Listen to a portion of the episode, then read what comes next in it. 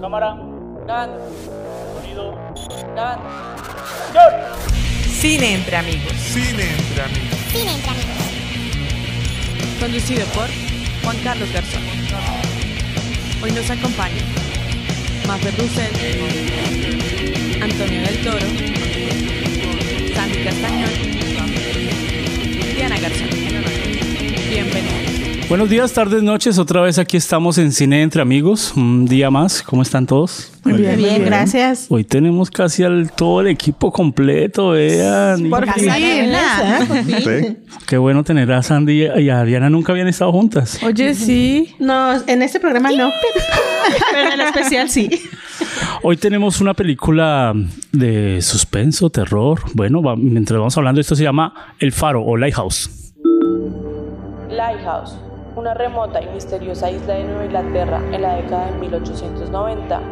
El veterano farero Thomas Wake y su joven ayudante Ephraim Wislom deberán convivir durante cuatro semanas. Su objetivo será mantener el faro en buenas condiciones hasta que llegue el relevo que les permita volver a la Tierra. Pero las cosas se complicarán cuando surjan conflictos por jerarquías de poder entre ambos. ¿Por qué? ¿Por qué Antonio nos recomendó esta ¿Por película? qué, Antonio, me hiciste esto ¿Por qué? mal? No, Ya, ya- ya- ya se me echaron encima a todos. ¿Cómo son? no, bueno, a mí me gustó mucho esta película por el simple hecho de que prácticamente son solo dos actores y unos cuantos pedacitos de otros. Y es un trabajo para mí actoralmente muy bien logrado. Eh, de los dos vas viendo cómo se va desarrollando esta, esta locura entre ellos, ¿no? Se vuelven cada vez más neuróticos. Y es, fácil, es muy difícil discernir si en realidad se han vuelto locos los dos, uno o el otro. Y eh, hay- hay muchísimos símbolos en esta película también. Y parte de lo que me gusta de, de este director es que todo lo que hace se enfoca mucho en eh, pues lo que son las leyendas de lo que es Nueva Inglaterra, ¿no? Y lo vemos también mucho en el, en el diálogo. Fue lo que más. Yo, yo- yo ca- a cada rato cuando les recomiendo esta película es vean en inglés, vean en inglés, vean en inglés. Sí, lo más importante de, este, de esta película cuando uno la empieza a ver, primero es el formato. Claro. Es un formato diferente, ¿no? O sea, es a cuatro tercios, o sea, es cuadradito. Entonces, eh, primero, entonces ya uno se rompe, ¿no? No sé si, si el director lo hace para que nosotros sintamos que es una película antigua, porque todo eso tiene un propósito. Hay películas que están en blanco y negro o la ponen en este formato, pero uno dice, daría igual si fuera formato alargado, si fuera 619, si fuera largo o si fuera con las barras arriba abajo, pero hay, y, y hay, unas que sí, oiga, sí se justificó, esta se justificó ese formato, Yo creo que sí, porque necesitábamos sentir lo que sentían esos personajes, ¿no? De repente es, eh, la imagen es lo que te hace y te provoca este sentimiento de claustrofobia, Sí. esta sensación de estar demasiado cerca, demasiado dentro con ellos y, y te hace sentir esa misma angustia, ¿no? Yo creo que eh, la imagen era, o sea, era necesario en ese corte, los lentes que usó, yo creo que sí eran necesarios y bueno, el blanco y negro le termina a dar este feel and look, ¿no? Digamos que ese, ese- esa comparación o ese conjunto de el blanco, de tener la película en blanco y negro y el formato de la película en tan solo un cuadrado te da profundidad en solo la película. Sí. Entonces como que no tienes, no tienes eh, diferentes texturas que te saturen el ojo, sino que solo es blanco y negro y que te muestren la película en un formato normal, pero que esté grabada en cuadro te da mayor profundidad de wow, ¿qué está pasando acá? No, y aparte creo que también eh, le pones más atención a los detalles cuando es en blanco y negro. Porque en color, pues todo se puede decir. Pero cuando es blanco y negro, es, tienes que tenerle mucho cuidado en los detalles y cómo está pasando la película. Es un blanco y negro moderno, ¿no? Es un blanco y negro tratando de imitar pues, el, el antiguo, el 35 milímetros, ¿no? Pero eh, esta película se basa, uno, es el formato y otro, la fotografía es la que más gana. Sí. Creo que es actor principal en, este, en esta película, donde tener un formato cuadradito hace que uno se... No, no es una película para ver por- en celular. No es una película que uno ponga el celular y se sienta a verla. No toca verla como en televisión y en pantalla grande, ¿no? Sí. Eh, ¿Alguno de aquí los vi en cine? o Yo la vi en cine. Ah, No, Ay. ya, Antonio. Ya, ya, Antonio, ya, déjanos. En el Music Box yo sí la fui a ver cine. Y yo no el soy- día que salió. Yo no hablo mucho inglés, yo, yo entiendo mucho el inglés y hablo algo, pero esta película toca verla en inglés. Antonio nos decía, véala en inglés, véala en inglés. Pues no la conseguí en español tampoco, ¿no? Qué bueno. y no la conseguí con subtítulos ni nada. Tocaba verla en inglés, tocaba enfocarse en verla. Bueno, no sé si aquí todos hablemos bien inglés o no. Y tocaba centrarse a verla, pero yo, yo no soy mucho, no sé mucho distinguir los acentos en inglés, pero ellos tienen un acento diferente. Sí, el, el acento del personaje de Willem Dafoe vendría siendo como eh, del sur de Inglaterra. Vendría siendo más o menos de esa región y se mezcla un poco con el inglés de lo que es la Nueva Inglaterra. Y en cambio el otro personaje vendría siendo un acento, digamos, sureño.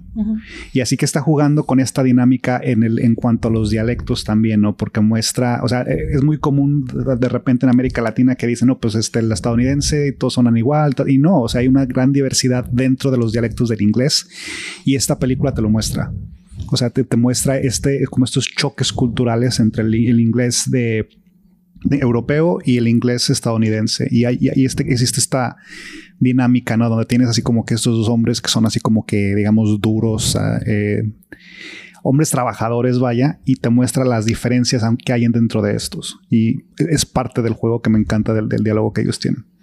Pero además es, también un poco la propuesta. Sabemos que se dice por ahí que el cine es del director. O sea, la visión del director. Y tú empiezas a reconocer trabajos de directores porque van dejando su huella, ¿no? Y en este caso, este director tiene previo de Witch, luego toma esta que también tiene que ver con Nueva Inglaterra, como bien dices, que trata sobre las costumbres, que tiene mucho que ver con una situación y una circunstancia específica en el tiempo atrás o, en un pasado eh, lejano. Y en esta situación, por ejemplo, sabemos que esta historia particular es una adaptación de una historia que, que realmente ocurrió. Dicen que fue real, ¿no? Fue real en una isla. Cuatro bueno, ¿cómo se le dice a alguien que guarda el faro, que cuida el faro? ¿Farorero? ¿Fareros? Cuidadores del faro. Cuidador del faro. Son los cuidadores del faro. O. Pero es conocida la historia como Smalls uh, Lighthouse eh, Tragedy. ¿No? Que fue una tragedia que ocurrió en 1800 y algo, donde dos cuidadores eh, estaban ahí en, el, en este faro, donde realmente en esta situación donde se supone que ocurren estos hechos, era el faro y nada más. O sea, era un, lugar de muy difícil acceso y aunque había otros faros, eh, los demás eran más accesibles. Entonces, a quien le tocaba cuidar este dichoso faro en, la vida real, en este lugar, en Gales o en, la Nueva Inglaterra, pues era, era prácticamente estar en el fin de la nada, ¿no? Entonces, la situación climática eh, provoca que ellos sean menos eh, factibles de, ser, ¿cómo se dice? Eh, cubiertos por otros con menos tiempo. estaban aislados mucho tiempo. Pero ellos tienen, ellos tienen que, rotarse cada tres meses o cómo era, cómo era. Se supone que era una vez, un mes y luego había una rotación, pero pero eh, también dependía de la, del, clima, Exacto. Porque no podían llegar tan fácil a este, en este particular faro. Era demasiado lejos y era situaciones del clima que no les permitían navegar para recoger en 1861. Estamos hablando de esa época. Creo que 1890 o algo así. entonces, este, lo que pasaba era justo que, que podías estar ahí a lo mejor tres meses, ¿no? y, no podían ir por ti, tenías que esperar. Y en este caso, este, este caso que ocurrió, eh, se supone registrado como real, es que estos dos cuidadores se llamaban, tenían el mismo nombre, eran Thomas, tenían diferente apellido, uno fallece eh, por un accidente y el otro tenía que esperar a que vinieran los relevos o recogerlo, pero tenía miedo de tirar el cuerpo al mar para darle sepultura de alguna manera. Sabemos que los marineros cuando morían en barcos, pues se les tenía que tirar al mar, ¿verdad? Por las cuestiones de salud, de salubres. Y entonces lo que él hace, piensa que si lo tira al mar van a pensar que él lo mató porque no tiene más testigos. Entonces, en la vida real, esta tragedia ocurre porque él hace un, un ataúd, pone al, al, cuidador fallecido ahí, pero la inclemencia del tiempo rompe el ataúd y se sale una mano del cuerpo. Está hablando de la, de la, vida de la, historia, real. De la historia real. Y esta mano, este cuidador, donde nada más había cinco metros eh, de diámetro en el lugar donde él estaba, en, en lo que era la casa de los cuidadores, pues veía todo el tiempo el ataúd del muerto con la mano afuera, que el viento parecía que le estaba diciendo adiós. Entonces dicen que los barcos que podían pasar cerca, que veían el faro, podían ver que alguien estaba saludando, ¿no? Entonces se supone que cuando ya por fin llegan por él, ya habían pasado como dos semanas de que había fallecido el tipo, prácticamente fue un trauma muy fuerte para ese marinero haber estado encerrado en esa isla con esas inclemencias del tiempo, trabajando con un muerto ahí. Wow, sí. Entonces, que dice, dice la, bueno, los que relatan esta, esta historia, que cuando recogieron a este marinero estaba ya fuera de sus cabales. Entonces se, de- se decide a partir de ese momento ya no mandar a dos, sino tres. Para Ah, que haya un testigo de que si algo que pasa, pasa, sí. no fue un asesinato, ¿no? Entonces, a Y este- esta película se basó en esa historia. Esta película está basada en esa historia. Entonces, no es la única. Hay varias, Claro. hay varias. eh, hay otra película que habla de esto, justamente que, que está el muerto, pero muchas escenas de lo que se cuenta de estos faros están incluidas en esta película. Como el- vieron la escena del agua que se llena, que llena toda el agua eh, Toda la- la cuando los dos están peleando. Sí, sí. Es- eso ocurrió de verdad, eh, que entraba el agua porque el, porque el faro y la isla donde estaba este faro Se era llenó. demasiado pequeña. Claro. ¿no? Entonces, eh, esta está basada, sin embargo, el director, que también es escritor de esta película, junto con su hermano, tengo entendido, que escriben el guion de esta película, a mí me parece que, que la historia, desde el punto de vista que cuentan esta historia basada en esos hechos, eh, es magnífica, porque tiene un diálogo impecable, tiene unos personajes brutales y las actuaciones, digo, a mí en lo personal nunca me gustó Parison. Y no me gustan las películas de vampiros y de amor. Entonces, pero verlo aquí a mí me pareció fantástica. A mí me dio la sensación, soy actriz de teatro, a mí me dio la sensación de que yo hubiera sido feliz ver eso en teatro. Ah, ok. eran unos personajes tan, tan fuertes que yo creo que ver eso en, una, en un ambiente de teatro debe ser brutal. Y entonces yo creo que de verdad eh, se, se- se juntan todos los elementos para hacer una muy buena película. No creo que sea para todo, para todo público. Sí. Es una película bastante pesada, particularmente por esta claustrofobia de dos personajes que más allá de, de las incoherencias o de la enfermedad que te provoca estar aislado tanto tiempo, es más bien el hecho de que no transcurre gran cosa, ¿no? Pero, pero Maffer ya dijo todo. Ya, Sí. muchas gracias. Bueno, pero yo lo que, no, lo- lo que bueno, No, iba- pero, pero esperen. No, es que Eh, vemos lo, que vemos la película es que salen dos, dos, dos eh, guardas y entran dos guardas, ¿no? Entonces ahí ya empezamos a, a identificar qué es lo que qué es lo que pasa. Yo no sabía cuál es la, la, la función de un man que, que cuida un faro, porque pues y algunas veces la gente no sabe ni siquiera para qué sirve un faro. Nosotros sabemos que, que el faro es el que indica a los a los barcos para que no se estrellen con la costa, ¿sí? O estoy eh, equivocado. para eso, Sí. principalmente es eso. Ya. Pero yo no vi, yo no vi un barco. Eh, En la película yo no vi ni un barquito por ahí. Es que se supone que es una zona que está tan al norte que en realidad es escaso el uso que tiene el, el faro en sí. O sea, eso es para un eh, tránsito de, de muy, muy limitado, pero igual es necesario tenerlo ahí porque están, están muy, al norte, hay mucha niebla, hay mucha oscuridad. Pero sabes que yo no creo que necesitáramos ver a algún barco que pasara por ahí, porque la historia era qué pasa con ellos dos encerrados. O sea, qué pasa Sí, con pero en el Sí, principio le nosotros no sabemos. ellos. Nosotros no sabemos que ellos estaban encerrados. Ajá. Sabemos que salen dos guardas, entran dos guardas y lo primero que se escucha es un ruido. Yo pensé que era un barco, pero era el ruido del, del, Del del faro. faro. Sí. Al, al al viejo, bueno, los dos personajes es uno viejo y uno joven, ¿no? Y al viejo le causa satisfacción ese sonido Claro. y al joven le causa como fastidio. Sí, se dieron esa, esa, ese- esa toma sí. donde ellos. Entonces allá uno empezaba a identificar como tipos de personajes, ¿sí? Sí. Lo que decía Maffer, a estos dos personajes, a estos dos actores los conocemos por historias eh, de, de superhéroes, ¿no? O de fantasía, como lo es en Spider-Man, como lo es en, en el Crepúsculo. Y ver estos actores, pues uno, ya, o sea, yo cono- eh, el- he visto cosas de William, Willem Dafoe. y uno dice, ese viene bueno, viene buen actor, Claro, ¿no? claro, sí. Es igual cuando me dicen el, el Patterson, Sí. cuando me dicen va a ser Batman, digo, no, pero cuando me dicen va a salir en este, yo digo, no, pero Antonio que nos recomendó por ahí una historia de un, un- un detrás de la montaña en el claro. faro. Detrás de la montaña que yo esperaba eso. No, o sea, pero pa- para mí, yo, yo- yo me sentía exactamente igual con este actor, pero después de que lo vi en esta película, sí la libra de Batman.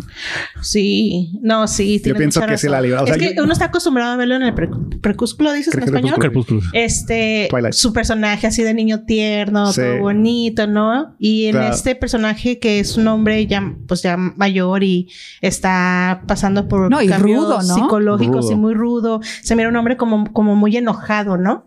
Entonces es un cambio total, o sea, es un personaje muy fuera de lo que estamos acostumbrados a ver. Entonces aprueban el casting como tal. Sí. Sabieron que el casting fue muy bien elegido porque como eran dos o tres personajes que salen en realidad en la película, pues tiene que haber un alguien muy específico. Yo no sé si escogieron primero al viejo y después, bueno, quién va. Yo creo que escogió así el primero, ¿no? Vamos a escoger primero al, de experiencia, ¿no? Al que, que está cuidando el faro hace rato y al nuevo. Y cuando quien enfrentan, no solo en personajes, sino en actores. A esos dos grandes actores, o si, imagínense más porque usted es actriz y la ponen a enfrentarse, no a pues sí, en realidad era un enfrentamiento en escena contra una actriz que de pronto tú elogiabas hace años, ¿no?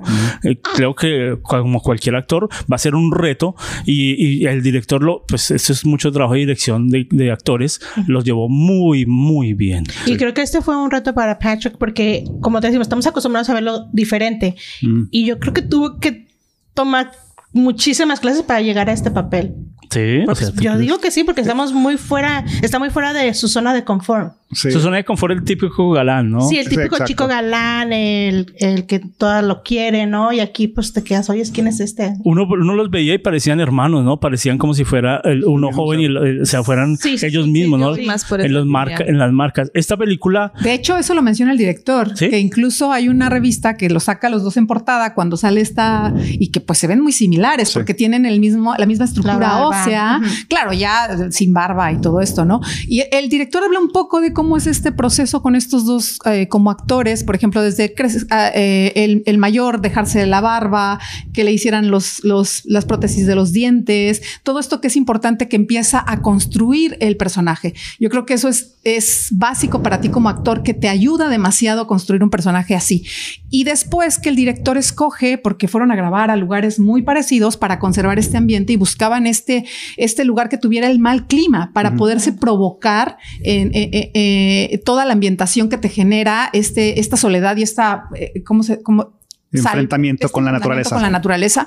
Y, yo creo que lo logra de, muchas maneras, ¿no? De muchas maneras. Creo que el rodaje duró 30 días o, mm. por ahí, pero teniendo 30 días, dos actores. O sea, es bastante tiempo para dos actores y básicamente una, no podemos decir que una misma eh, eh, ubicación, pero básicamente las escenas son con los dos, ¿no?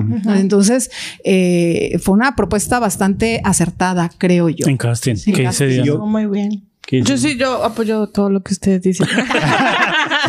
que, digamos, actores como el de, el de Crepúsculo, o siempre ha pasado que son grandes actores, pero se encierran en un solo personaje que hasta también se encierran en la propia industria. Entonces, yo creo que este reto de hacer esta película era como, me puede ir muy bien o me puedo dañar toda mi carrera. Mm. Y creo que la rompió el man. Sí, porque uno, uno ve a Harry Potter, a Harry Potter en, cualquier otra película y uno ve a Harry Potter, ¿no? uno le pasa como al man del Señor de los Anillos, le cada ese personaje ya se queda ahí y tratar de sacarlo a meterse en otro personaje, no solo para el actor, sino para la gente.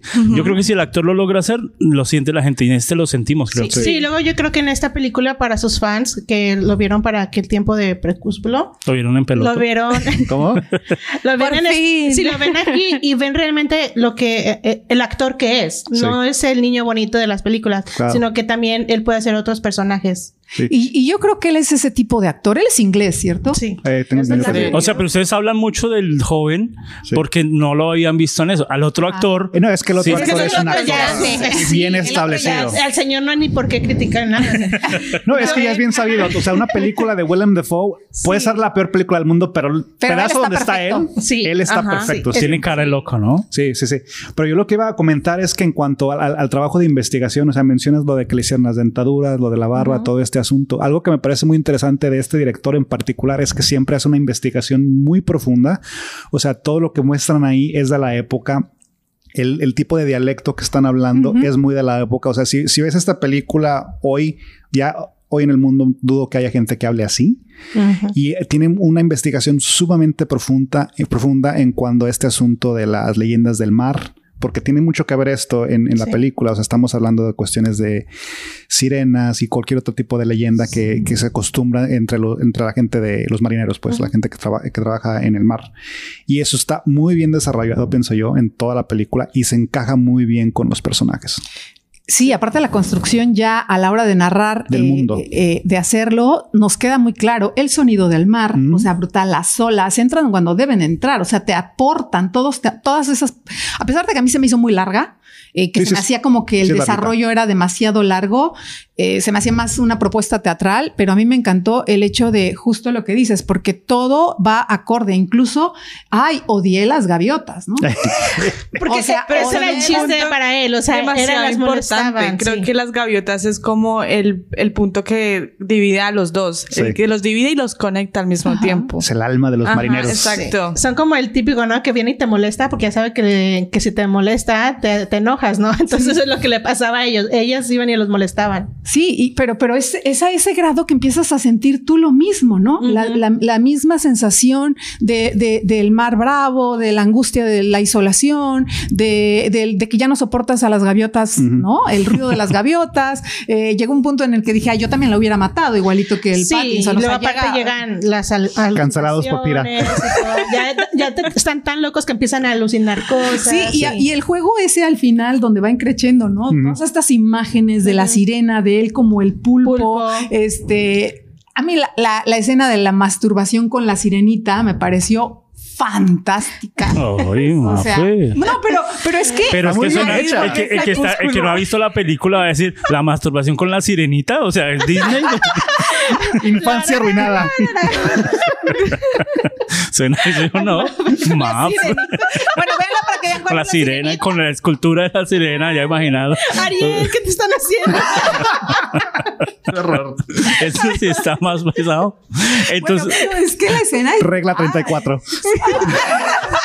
Vemos, vemos que es- esta historia es lineal, Sí. pero no es que tenga flashbacks, sino que el personaje, que el, el personaje más joven, él se pierde en algunas alucinaciones, creemos que son alucinaciones y también, o creemos que son cosas que le están pasando. Al mismo actor vi una entrevista que le decían, eh, el director, él le preguntó al director, ¿esto es real o es una alucinación? Y el director le respondió, Dime tú. hágalo usted, ¿cierto?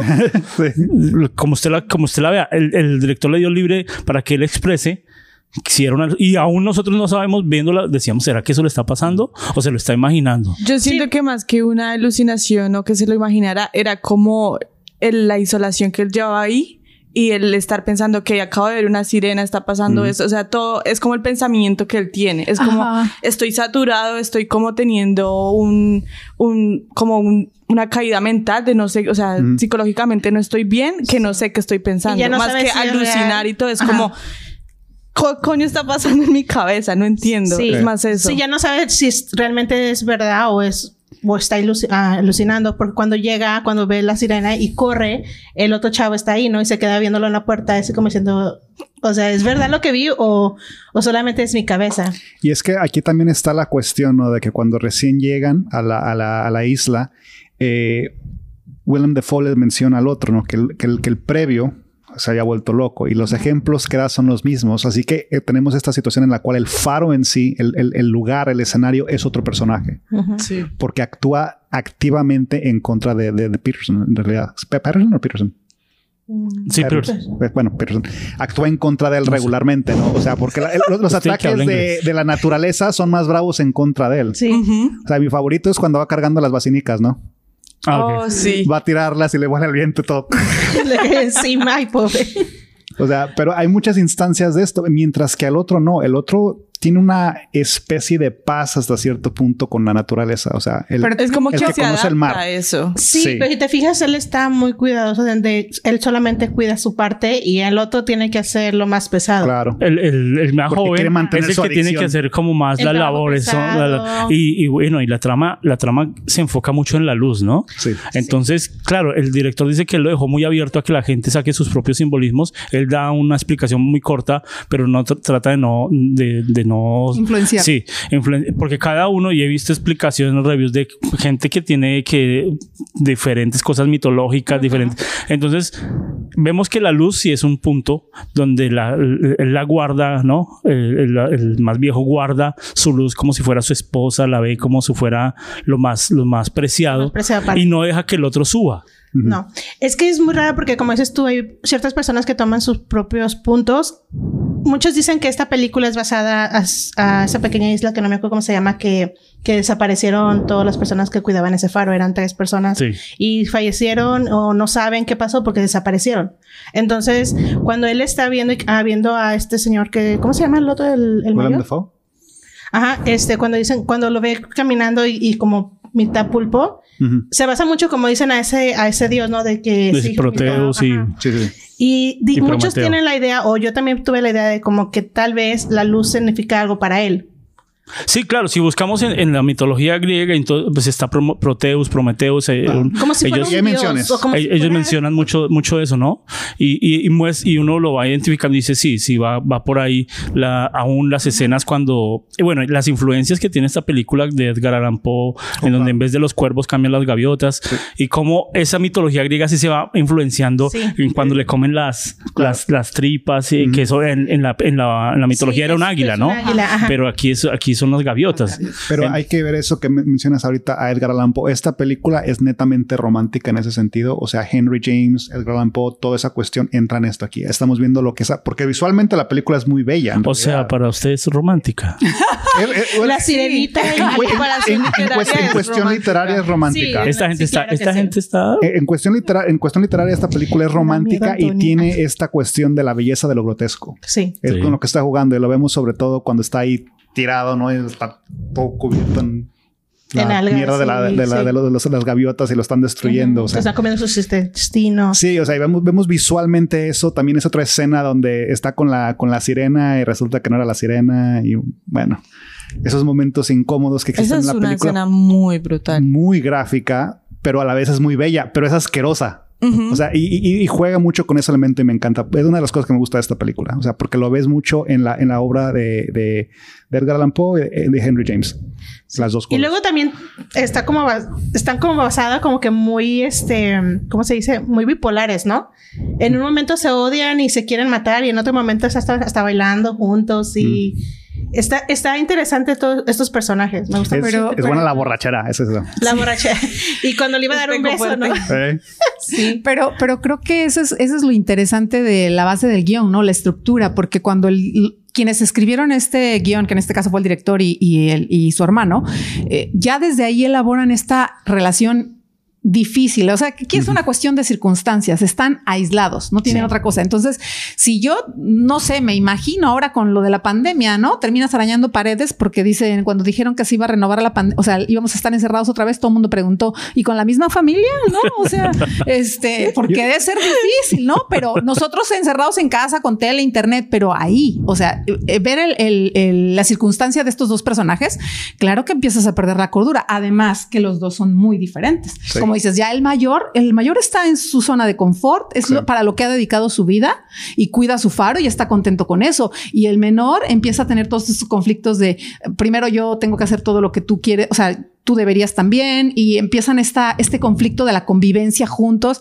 Es maravillosa la escena cuando lo piensa en matarlo, ¿no? Y se acerca a la cama despacito y sin embargo las reacciones que tú supones que tendrían que tener no las tienen, ¿no? Es una cosa entre su misma alucinación de quedarse ahí y mirarlo y decirle, no, pues no quería hacer ruido, pero estaba a punto de matarlo, bueno, en su instinto primario, ¿no? Sí, muy Eh, psicópata, ¿no? Ajá, una cuestión muy enferma psicológica, muy pesada, muy dark, pero creo que es muy buena película. Eh, esta película, bueno, está- ha tenido varias nominaciones, pero los premios que ha ganado ha sido por fotografía.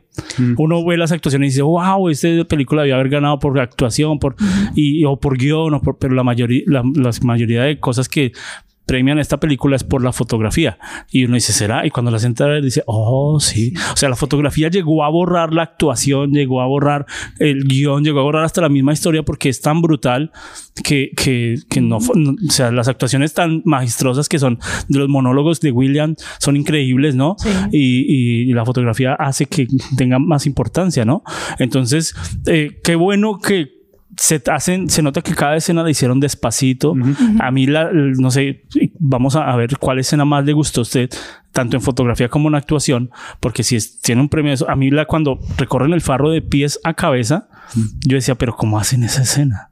¿Cómo hacen esa escena? ¿Será que tenían un faro pequeñito y lo hacían, lo hacían a escala? Porque era muy difícil y yo veía que era, o sea, no tenían como, parecía película independiente porque no tenían los grandes movimientos, pero sí eran movimientos fotográficos muy, muy interesantes. Que usted puede coger una, una un fotograma de estos, lo imprime y que lo puede poner en un cuadro y es una fotografía excelente. Sí. ¿Cuál es la escena que más le quedó impactada? Para mí fueron los movimientos de cámara cuando recorrían todo el faro, aun cuando él se cayó, se cayó y, y, y la cámara bajaba así también. Me parecía excelente esas tomas ustedes. Yo tengo dos. O sea, la película a mí me encantó, pero las dos para resaltar sería cuando él está, el joven está peleando con el viejo y en, su pelea entra como en sus pensamientos de estoy con la sirena, estoy con el, con el, mis, el, ¿cómo se llama? El, pulpo. Ajá, el pulpo. O estoy, o sea, ¿dónde estoy? Esa escena creo que como que te llega el clímax de, ok, eso está mal mentalmente. O sea, cuando él estaba golpeando. Cuando él está, empieza a golpear al viejo y después empieza, que se está, está teniendo relaciones con la sirena y después no, pero yo estoy con el pulpo y al final termina otra vez con el viejo. O sea, esas transiciones. Y, esa escena se veía como muy real, no se veía efecto digital, ¿no? Claro. No, Se miraba Era como quieto, cambie, vuelva, siga, quieto, cambie de actor, hágale otra vez. y parecía como si le diera un golpe de verdad. Yo, yo, la repetí, yo dije, ¿será que le metió el puño? Porque parecía que le daba el puño no verdad. Se lo daba. Ah, ¿no? Yo creo que no se lo daba. No, pues salió todo. Sí. Pero en, sí esa es escena... que como dices, ya no sabes ni qué es. Sí. No, a mí también Sí, me es encantó verdad, esa escena. ¿no? Para mí fue la, la favorita. Y sobre como todo. termina el cambio de poder que tienen, o sea, el- al empezar la película, si el viejo es el que tiene el poder, es el que manda, pero después de esa pelea, ahora yo soy el que mando y usted va a ser mi perro y usted va a hacer lo que yo diga y usted Tal va a cual. hacer lo que quiero que yo haga. Esa o sea, escena ese cambio de poderes que ejercen en- solo en una escena de que Y te digo ocurren 30 en- segundos, exacto, Sí. es como exacto. wow. Sí. Y la otra que más me gustó fue el final, cuando él ya llega a la luz. Y, o sea, uno espera, ay, por fin va a aparecer algo. Se va, se va a morir, lo van a matar allá. Pero el, el, como el cambio psicológico que él tiene por ver la luz es tan brutal que uno dice como, me cegué. O sea, ¿qué carajos acabé de ver? O sea, Sí. son esas dos escenas que uno dice como, Yo- wow. yo estoy de acuerdo con Ay, eso. es que ya me ganó, pero sí. Sí. Perdón. O sea, ya, Ya dijo las dos. No, pero sí, esa escena. o sea, son las dos mismas que le gustó. Es que está Ay, me No, y- luego, es que me encanta cómo lo lleva con la cadena y caminando como si fuera literalmente un perro. ¿Qué tal Está esa, esa. Y aparte de que te queda esa escena. Sí. ¿Cuántos años tiene William? Y le dicen, yo como director a, una- a un actor ya, ya, este, sí. Un actor bueno, le toca ser perro y le toca andar así. Un, No, director con su segunda película. A ver, a ver, a ver, señor, con mucha De experiencia. rodillas, de rodillas. Rodillas, rodillas. Y va a ser como perro. Sí. Y, y lo va a traer. y va a empezar a acabar su tumba. Y yo, esa es la escena, bueno, a mí también me. Bueno, acaba no, sí, no, es que sí, es que esa escena se queda, bueno, a mí se me gustó bastante y más cuando está acabando la tumba y que le avienta la, la, la Ah. No, no, no, no, no, porque son las escenas que a mí me, me gustaron muchísimo. No, esa escena de la tierra. Y, Es que y yo decía, la película tiene a un actor tan importante, bótele arena y si se le mete al ojo, no importa, bótesela. Ay, yo, te das yo lo cuenta- primero que me puse a pensar, ¿serán Oreos molidas? Porque parecía que se las estaba comiendo. es que Sí, le caían en la boca y y, aparte- masticaba. No, yo creo que era arena. Yo creo que era tierra, tierra. Sí. Sí. Es que eso, eso es muy fuerte. Y aparte, enterrar a una persona viva, te quedas como que. Y dejando, literalmente te estás dejando. Sí, sí, sí. Es muy fuerte. Sí. Nosotros hicimos una, una escena, eh, Antonio se acuerda, o no, ah, no sé si Antonio estaba en ese, ese Sí, sí, día. Donde el actor le botábamos arena en, en la cara y, y- y ya está todo armado y le entró una arenita en el Una ojo, hoja. ¿cierto? ¿Se Una acuerdan que le en entró? el ojo. Y, y ya pues, no podíamos desarmar, no podíamos quitarla. No, se nos venía abajo. Si no se acababa, se acababa esa escena y entonces el actor dijo, no, sigan. Y a- esa escena acogió más poder porque los ojos le quedaron rojos, ¿no? y todo. Y porque él sentía el dolor y era, hagan la escena ya, hagan la escena. Yo me imaginé muy parecido a esta, que le botaban la arena porque no hubo cortes y no estaba la, la toma ahí. Y hagámosla de una porque no se la voy a volver Toma 10, toma 40. No. Que Se la está comiendo, hágale, hágale, bótele la arena. Entonces, esa fue una buena Sandy. Muy bien. Uy, esa fue, Sandy. ¿Qué dicen ustedes? ¿Cuál fue su escena favorita? Sin decir la de ellos. La No, de- es que la mía fue particularmente la transición que mencionó Diana, pero me, me gustó muchísimo de cuando pasa a Sirena a Tritón. Ah, hace esa transición, porque pienso que ahí es el cambio de poder, ¿no? Y, y también muestra un poco con ese juego de, de, de- porque tiene una característica homoerótica la película, ¿no? Porque pues la soledad es así, ¿no? De- Pero es que Antonio dice que es- Sí. esta película es romántica, y Romántica. erótica. cae bajo el canon del romance, o sea, cae. Pero me encanta esa transición que hacen porque, o sea, está tan bien hecha de que estás a los golpes, al sexo, de regreso a los golpes y luego hay un, eh, eh, te, muestra esa dinámica de, es como, como un partido de, tenis, ¿no? La, la Baneando hasta, aquí, hasta el final quién gana. Es que es el clímax, ¿no? Va clima, También me, me encantó, o sea, me, me, parece muy bien hecho. En esos 30 segundos, me, me encanta la película me encanta el diálogo, pero esa escena en particular, cada vez que la veo me impacta, porque la, cantidad de detalles, sobre todo en, el, aspecto que tiene Willem Dafoe, o sea, con las estrellas, con todas esas criaturas, porque se fijan, se mueven. O no sé si la está moviendo él, pero se mueve, hay movimiento, hay como cangrejitos y cosas así. Esa fue la que más. ¿Cuál dice Maffer? Ay, a mí me gustó pues la de la sirenita. ¿Qué te puedo decir? a mí esa escena de la masturbación me pareció eh, muy interesante. No, me gustó mucho. ¿Sabes por qué? Porque, porque es esta parte que dice el de romance pero es muy brutal porque todo está en su cabeza, ¿no? La agresividad con la que lleva la escena de la masturbación, considerando que como actor, y te puedes imaginar hacer esa escena, o sea, lo difícil que puede llegar a ser estar desnudo delante de todo mundo y llegar a ese, a ese nivel de excitación violenta. En la lluvia. En la lluvia. Pero adentro. Ajá. Y, y, o sea, el llevarla a cabo, a mí esa escena me gustó mucho por eso, porque sí le creo todo lo que hace. Y la otra escena que me encanta también es la de cuando mata a la gaviota, cuando le empieza a golpear oh. con mucha furia.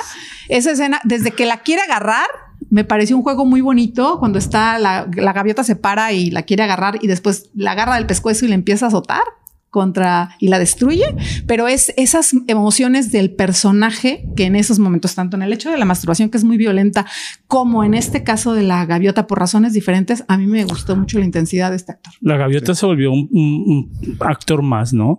Y bueno, yo veía una gaviota real. Oh, eh. Yo no sé si esa gaviota justo estaba tuerta y o para la película, o sea, no sé, pero justo estaba bien encuadrada, justo estaba, eh, hace poco hicimos una con un gallo y qué difícil mover el gallo y el gallo iba para un lado, para el otro y, el director me decía, hágase ahí que el gallo pase y lo grabamos y bueno, pero esta gaviota estaba muy bien encuadrada en toda la mitad. Muy bueno, gaviota, ahora la van a matar. ¿Lista?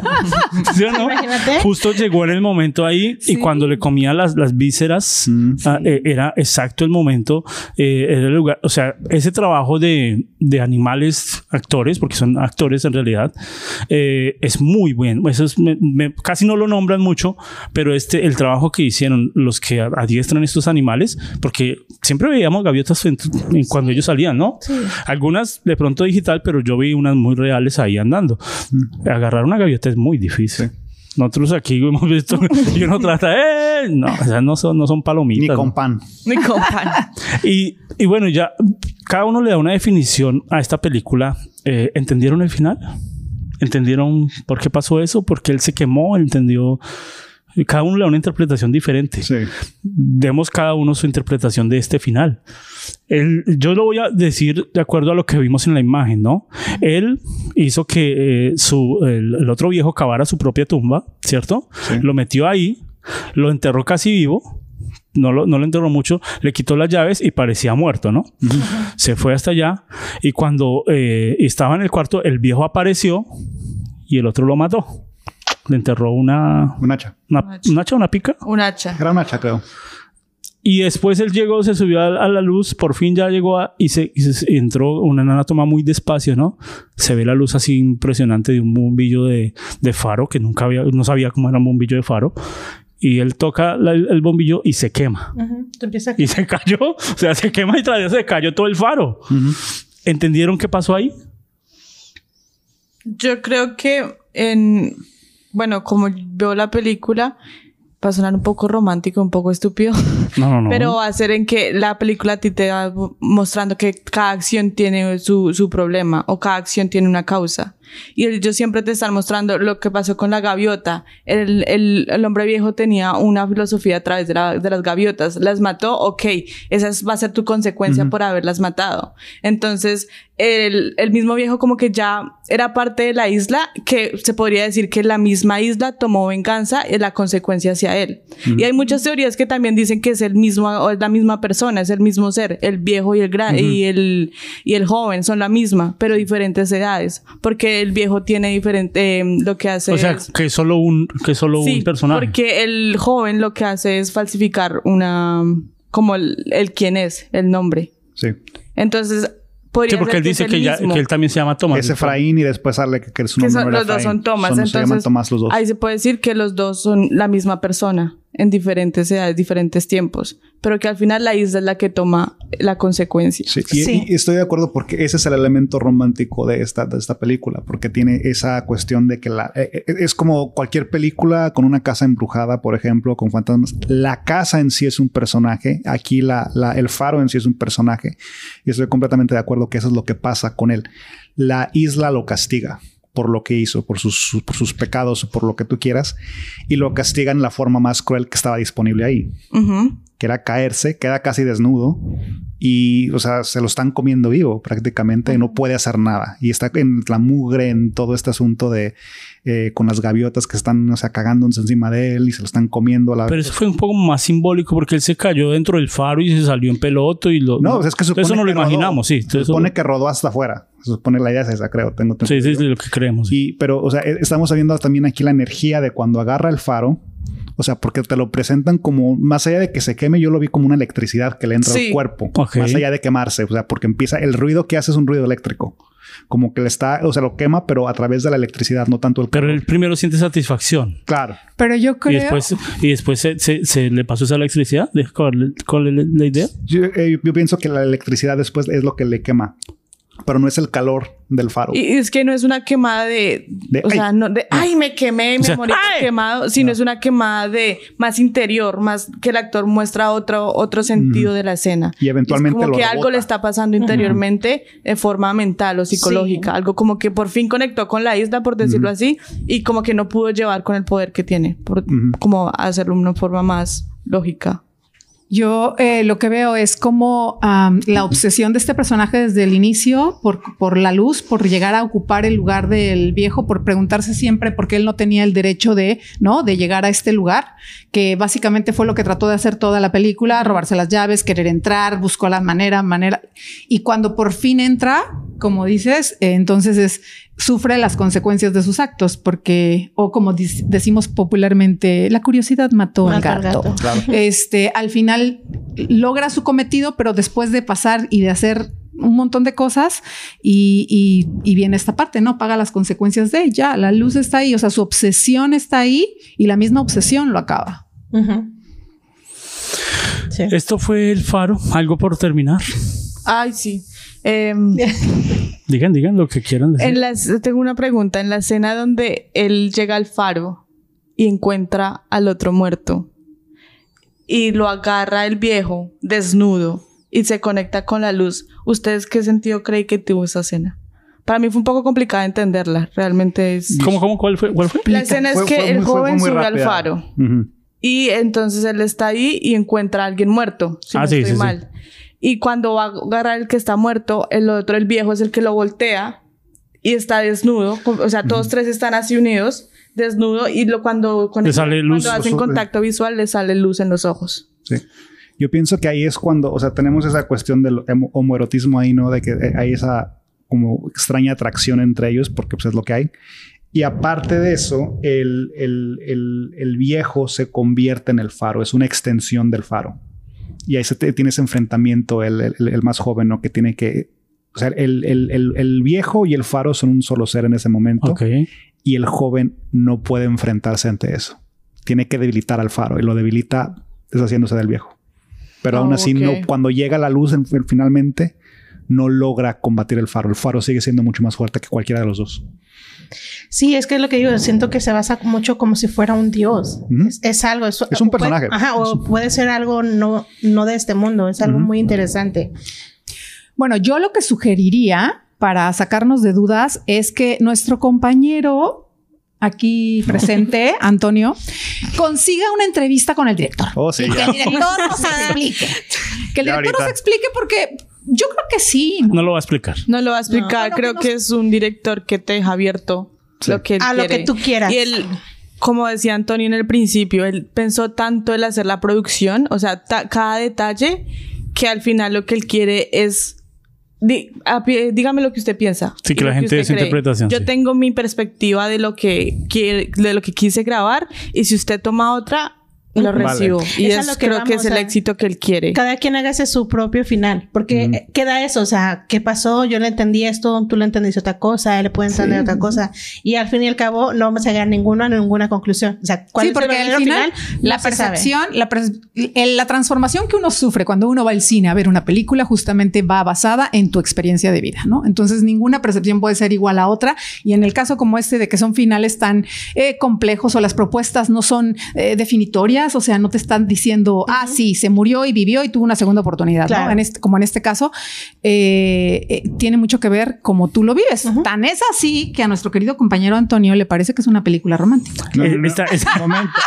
romántica en el sentido literario, ¿ok? Porque mucha gente piensa romántica, corazoncitos y ositos de peluche. Romántica en el sentido literario. No, estamos hablando Frankenstein. con la sirenita. Estamos hablando el cuervo, estamos hablando ese tipo de cosas en, en la cuestión literaria.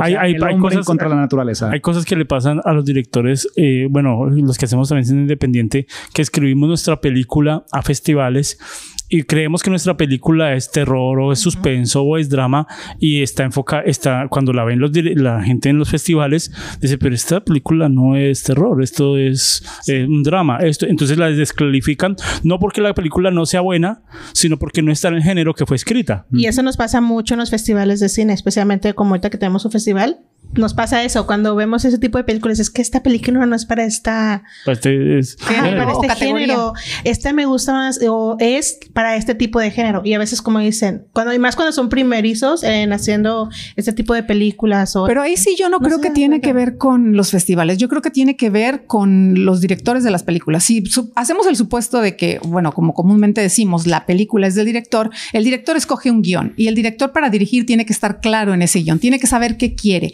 Y si el director, el director sabe que quiere y quiere hacer una comedia, entonces debería poder hacer una comedia. Sino que, sino que hay veces uno, uno ve la película y Antonio dice, eh, esta va a ser terror, ojo que es terror psicológico, ojo que es terror, y uno la ve y dice, a mí no me pareció tan terrorífica, a mí me gustó y, el terror casi siempre me asustó, a mí no me dio susto nada. Esa película, no me recuerdo en qué género está. Es considerado un drama psicológico. Un drama, psicológico. Ah, sí, está perfecto. Sí, no, no era este. Tenía cosas de drama y en un principio un poco de thriller por, cómo se empieza a contar, pero no concluye siendo un thriller y termina siendo un drama psicológico. Por ejemplo, o sea, la cuestión está de lo que lo que es del, del thriller, del, drama psicológico, o sea, bajo la categoría, bajo la, sombrilla de lo que es el romanticismo, cabe todo eso, como por ejemplo lo que es la novela policíaca, que es lo clásico del, del thriller o sea, cae bajo todo eso. O sea, por eso cuando les dije es una película romántica me refería a ese sentido. No, y aparte también entendemos como romántica que son como son las épocas, ¿no? Sí, exacto. Son ciertas épocas en que se escribe o ciertos autores escriben, como cuando hablamos de Monet y Manet, que es expresionismo, ¿no? O cuando hablamos de autores de novelas que son de la época del, romanticismo. Entonces, esta película exactamente tiene ese periodo porque está inspirada en ciertos. Pero era romántica cuando estaban borrachos. Bailaban muy bien juntos. Esta película enseña a algunos amigos que les gusta tomar, que si toman mucho, terminan. ¿sí? ¿Ah, sí? sí. Ya, Juan, dile a tu compadre que lo quieres. en, mi, país dicen que se le moja la canoa. Ah, bueno. está lloviendo. Esta película está bellísima, a mí me encantó. Pero sí, si es usted cinéfilo, no se la puede perder. Y si quiere explorar un género, porque es, es, está, es cansada. Cuando tú nada más, cuando te gusta ir al cine, como dices, o estás acostumbrado a películas palomeras para pasar el momento, para esto, esta película no es para eso.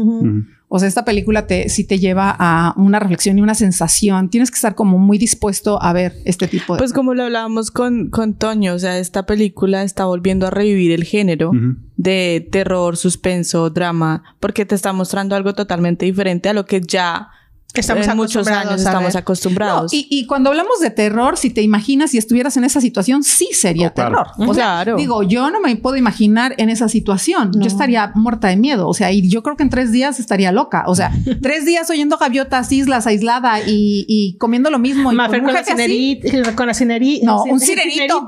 un sirenito. No lo puedo decir. un sirenito como Willem Dafoe. ¿Dónde está Tritón? Neptuno, Tritón, ¿quién ve? ¿No? Este, Ay, no. Eh, del 1 al 10, ¿cuánto le dan para terminar? Ay, un 9. ¿9? Sandy le dio 9. Me gustó mucho. A mí me... Yo también le doy un 9. 9.5. 9.5. ¿Por qué no 10? ¿Qué le faltó? 9.5 porque tiene escenas que están como que, no de más, pero como que se repite, repetitivas. Sí, o sea, hay varias escenas en las cuales lo vemos pescando langostas. Hay algunas que sí son, que sirven una función, pero hay otras que simplemente está pescando langostas y como que me parecieron de más muy repetitiva y, de repente como que de distrae y la película pues es, larga, se, se, siente larga y como que están de más. Pero mm. definitivamente 9.5. 9 leyó Sandy y Maffer. Yo también la daría nueve, pero también creo que por la justa, justa razón la película me encantó, pero creo que el desarrollo se regodea demasiado. O sea, que el desarrollo pudo haber sido un poquito... ¿Regodea? ¿Cómo así? ¿Da vueltas? Da mucha vuelta, ajá, a la misma discusión. A la, mm. No fue nada más una borrachera donde vemos esto que sucede, son demasiadas borracheras con, la misma, con el mismo final, ¿no? De, de primero odiarse y después amarse y después bailar y después tratar de matarse. O sea, esas... esas eh, características que se repiten y que tal vez yo creo que no sería necesario verlas tanto tiempo. El diálogo me pareció magnífico, no creo que... el diálogo es de lo mejor de la película. Me encantó. Yo le daría un 10.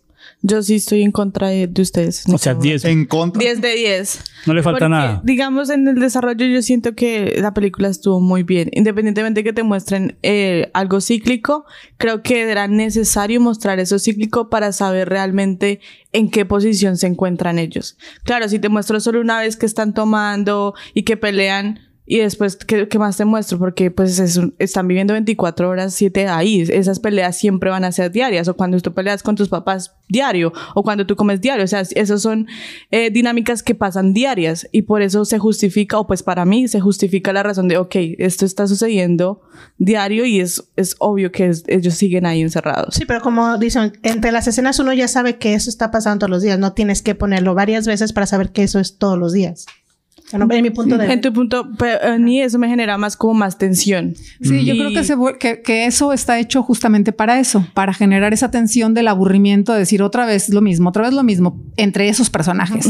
Aunque sí, yo, yo sí la sentí pesada, pero sí es cierto. O sea, yo, yo, yo no creo que no esté pensado en. Es que la película te exige, te exige bastante como espectador. Sí. Pero si le dedicas, o sea, esta no es una película que puedes ver con el teléfono en la mano, es una película que le tienes que poner atención y, te exige como espectador esa atención, que la veas porque si Independientemente si es larga, si tú realmente te enganchas con la película, vas a sentir como, ay, ya.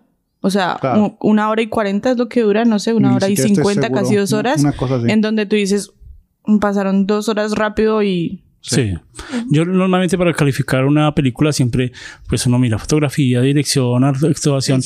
Y ya al final uno ya empieza a decir musicalización, ¿cierto? Entonces uno dice, no, le doy 9 porque la música no me gustó. Entonces yo digo, no, pero la música sí me gustó. ¿sí? 9.5. Eh, no, le, no le, doy porque le faltó el sonido ambiente. No, sí me gustó el sonido de ambiente. O sea, ya al final todos los detalles fueron muy bien trabajados que hasta uno se le olvidó que estaba en blanco y negro. Uno se le olvidó el formato. Uno se metió en la película y, yo creo que si llega a un 10. No sé si de pronto si es larga, pero es disfrutable, se disfruta muy bien. Eh, me faltó por pronto gaseosa y man, eh, porque pues la vemos en, la pantalla. Eh, bueno, esto fue Cine Entre Amigos. Esperamos que nos sigan recomendando películas. Escríbanos, suscríbanse a nuestro canal. Eh, queremos estar en contacto con la gente que ve nuestros videos. Y si tienen alguna recomendación, estamos libres de hacerlo. Muchas gracias. Nos vemos. Bye. Esto fue Cine Entre Amigos.